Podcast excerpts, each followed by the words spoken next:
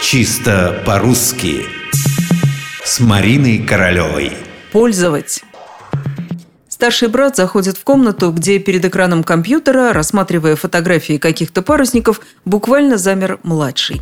Старший подождал, подождал, а потом спрашивает. «Слушай, сколько можно? Долго ты собираешься компьютер пользовать?» Младший брат обиженно встает и бросает старшему, направляясь к двери. «Ты сначала хотя бы узнай, что такое пользовать, а потом прогоняй». Компьютерный век привнес в нашу речь слово «пользователь». И хотя в толковом словаре под редакцией Шведовой говорится, что пользователь – это тот, кто использует что-нибудь в своих целях, так говорят чаще всего о тех, кто пользуется компьютерами или компьютерной программой. Продвинутый пользователь – типичная фраза из резюме.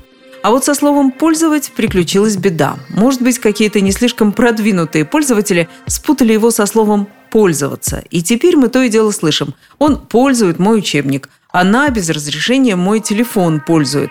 Но ведь пользовать и пользоваться понятия разные. Пользовать – это не что иное, как лечить. Слово это устарелое и почти уже забытое. Пользовали, к примеру, земские доктора от простуды. Иное дело пользоваться или использовать. Можно пользоваться телефоном, компьютером, учебной литературой. Пользуются удобным случаем, популярностью пользуются. Но пользуются, а не пользуют.